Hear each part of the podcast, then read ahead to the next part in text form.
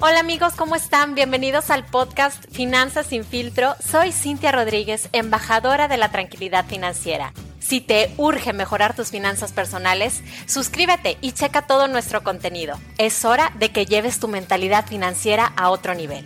¿Estás listo? Comenzamos.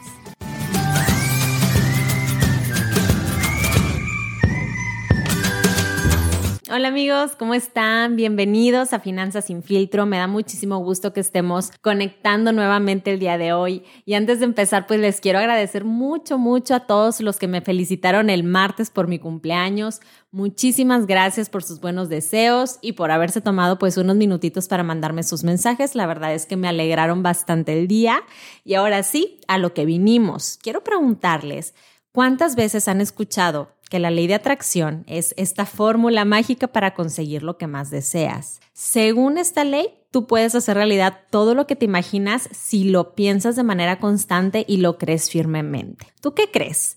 ¿Crees que sí es suficiente con sentarte y visualizar todos los días lo que quieres? Porque hay un principio que dice que donde pones tu atención, pones tu energía. Y esto quiere decir que más que nada más pensamientos, tiene que haber acciones. Y claro que la ley de atracción funciona si tú tienes un plan para lograr esas visualizaciones. Así que la ley de atracción es igual a visualización más acción. Eso es lo más importante. Ahora te voy a compartir algunos tips para que puedas aplicar esta ley de atracción en tus finanzas personales. Número uno, tienes que ser súper claro con tus deseos. Si por ejemplo hablamos de dinero, te tienes que imaginar cómo se siente estar sin deudas, cómo se siente recibir dinero cada mes, cada vez más dinero, o cómo se siente tú ser tu propio jefe. Tienes que visualizar muy bien los detalles para enfocarte en lo que quieres y no en lo que no quieres. Tip número dos, ya que tienes bien claro qué es lo que deseas, te tienes que poner a trabajar para que suceda. Tienes que saber cómo le vas a hacer para lograr esas metas que quieres y cuándo las quieres cumplir. Yo, por ejemplo, una de mis metas era vender seguros por redes sociales. Lo que hice fue empezar a educar a mi audiencia, empezar a trabajar en mi marca personal, empecé a subir contenido constantemente en las redes, creé el podcast de Finanzas sin filtro y así mi negocio fue creciendo, pero no fue por arte de magia, sino con trabajo.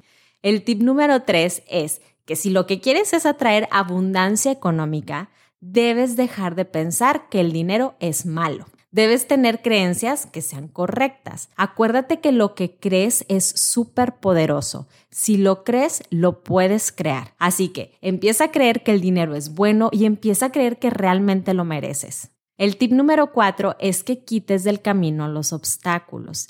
¿Qué es lo que realmente te está impidiendo lograr tus metas? Ya que sabes qué es lo que te puede detener, Piensa en cómo le vas a sacar vuelta a todas esas excusas. Utiliza la creatividad y piensa en cómo sí lo puedes lograr. No te enfoques en el no puedo. El tip número 5 es que agradezcas. Si tú no aprecias lo que tienes hoy, ¿cómo vas a valorar lo que puedas tener en el futuro? Tienes que agradecer ahorita tu trabajo, tu dinero, la cuenta de luz, del agua, del gas, todas las facturas de colegiaturas, de renta ¿Por qué? Porque eso quiere decir que vives como muchos quisieran vivir. Tip número 6, organiza tu cartera. Tienes que hacer espacio para el dinero que va a llegar. Así que empieza a cancelar tarjetas que ya no utilices, acomoda los billetes, no los tengas todos doblados por sin ningún lado. También es bien importante organizar tus gastos. ¿Para qué? Para que sepas en qué situación financiera te encuentras ahorita en cuanto a pues compromisos financieros, deudas y ahorros. Y mentalízate que el dinero que va a llegar va a ser bien usado y bien administrado. Tip número 7, haz un cheque por la cantidad de dinero que quieres en tu cuenta y ponlo en un lugar donde puedas verlo diariamente. Esta práctica la hizo Jim Carrey y dice que al pasar unos meses de que él hizo su cheque, recibió una oferta de trabajo para una película que lo volvió millonario. Tip número 8, compra solo lo que te va a dar verdadera felicidad y tranquilidad. Haz dos listas. La primera lista va a ser de cosas tontas en las que se te va el dinero y otra lista de cosas que sí añaden valor a tu vida. Y ahí es donde, ahí es donde debes invertir tu dinero.